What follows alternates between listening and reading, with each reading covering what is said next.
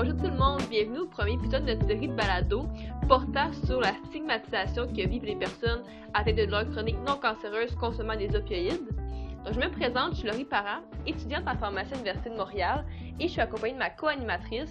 Brittany Bernard, étudiante en pharmacie également à l'Université de Montréal. Donc aujourd'hui, pour introduire notre sujet, nous voulons définir ce qu'est la stigmatisation en général. Aujourd'hui, nous avons la chance de recevoir Olivier Bernard, alias le pharmacien, pour discuter avec nous de ce sujet. Il est pharmacien en milieu communautaire qui est reconnu pour démystifier les mythes en santé, entre autres à travers son site web et sa série documentaire télé. Bonjour Olivier. Bonjour. Vous allez bien? Ben oui, ça va bien, vous autres? Oui, euh, ça va toujours bien. Merci Olivier d'être avec nous aujourd'hui. Ça fait plaisir. Alors, pour commencer, Olivier, pouvez-vous nous expliquer ce qu'est la stigmatisation? Euh, ben, la stigmatisation en général, ou en fait, je, vais vous l'expliquer un peu de la façon que moi je l'aperçois comme pharmacien ou comme professionnel de la santé, mais en fait, c'est que les gens, quand ils ont des problèmes de santé, euh, peuvent sentir qu'ils sont pas accueillis là-dedans, ils peuvent sentir qu'ils sont pas écoutés, ils peuvent sentir que les gens comprennent pas ce qu'ils vivent. Euh, et puis aussi, ben, ça peut leur amener toutes sortes de difficultés dans leur vie familiale, professionnelle, amicale, etc. Donc, je pense que la stigmatisation, c'est plusieurs phénomènes finalement qui vont se produire, qui vont faire en sorte que les gens vont, vont finalement vivre une certaine, une certaine détresse en lien avec, euh, avec leurs problèmes de, de santé.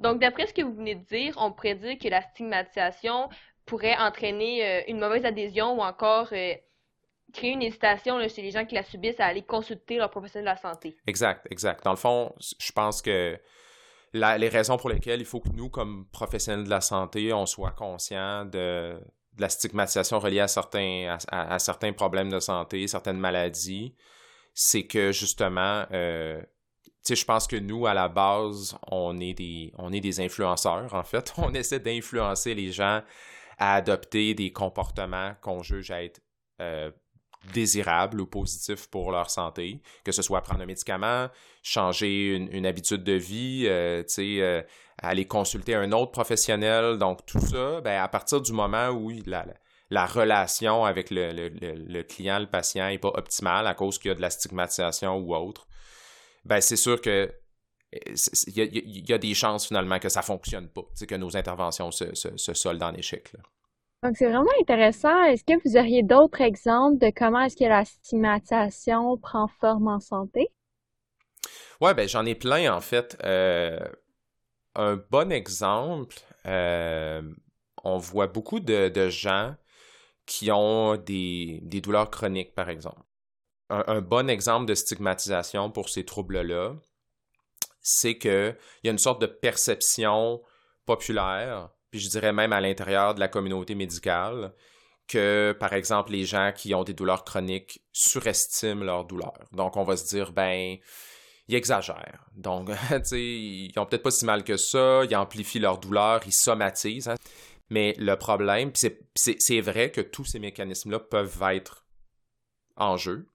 Euh, il y a une composante très subjective à la douleur, mais le problème, c'est quand nous, comme professionnels de la santé, ou nous, comme société, on commence à banaliser finalement les douleurs chroniques en, supposant que c'est une exagération de la réalité, puis ben, on se trouve à finalement balayer un peu du revers de la main la réalité de cette personne-là qui, qui est que elle souffre. cette personne-là, elle a mal, elle souffre. Donc, tu sais, on s'en fout un peu finalement que on pense que c'est que c'est justifié ou pas le, le, but ultime, c'est comment est-ce qu'on peut aider cette personne-là. Wow, c'est un très bon exemple que vous nous avez donné qui est justement en lien avec le sujet de notre série. C'est justement ça aussi, nous, qu'on veut faire avec nos capsules. On veut vraiment aider les gens qui vivent la stigmatisation à cause de leur douleur et à cause de leur prise de médicaments. Donc, pour continuer, Olivier, est-ce que vous pouvez nous donner des exemples d'impact de la stigmatisation sur les gens qui la subissent?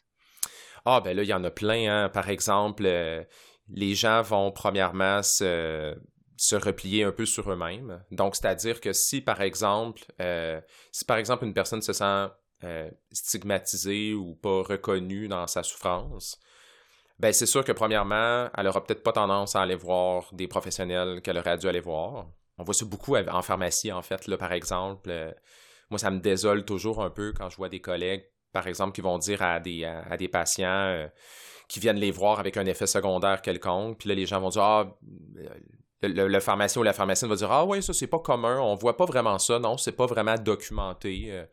ça peut en être une forme de stigmatisation parce que dans le fond, on dit à la personne ce que tu vis en ce moment, c'est anormal.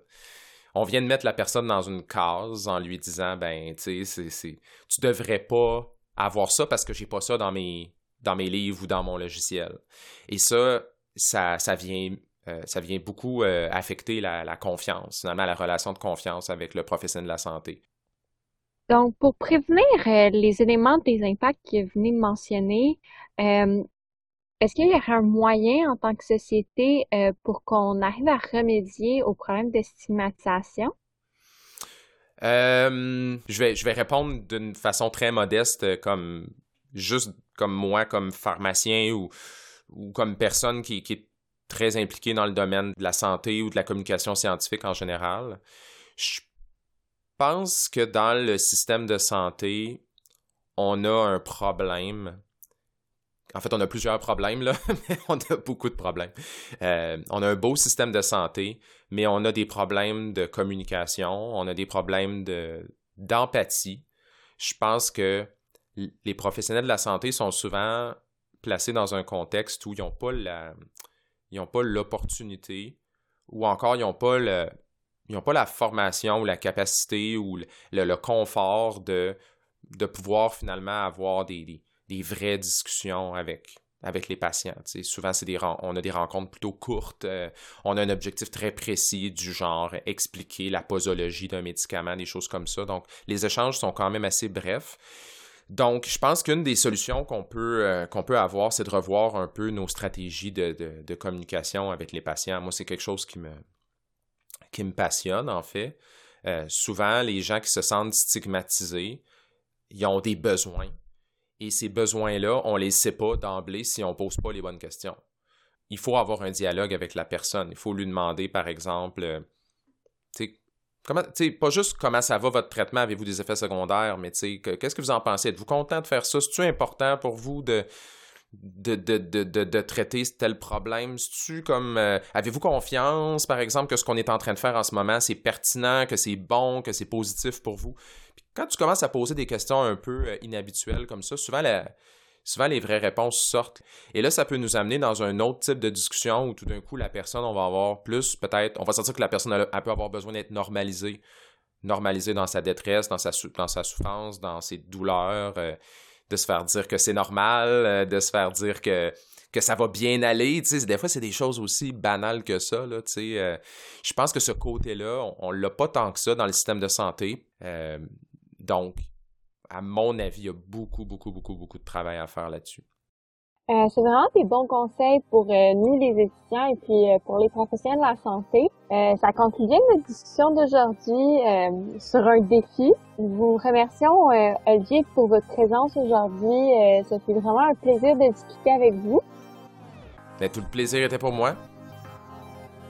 Chers auditeurs, c'est ce qui termine notre épisode euh, d'aujourd'hui. Donc, euh, on va se retrouver pour le prochain épisode de la série qui va aborder la relation entre les patients et puis sa médication.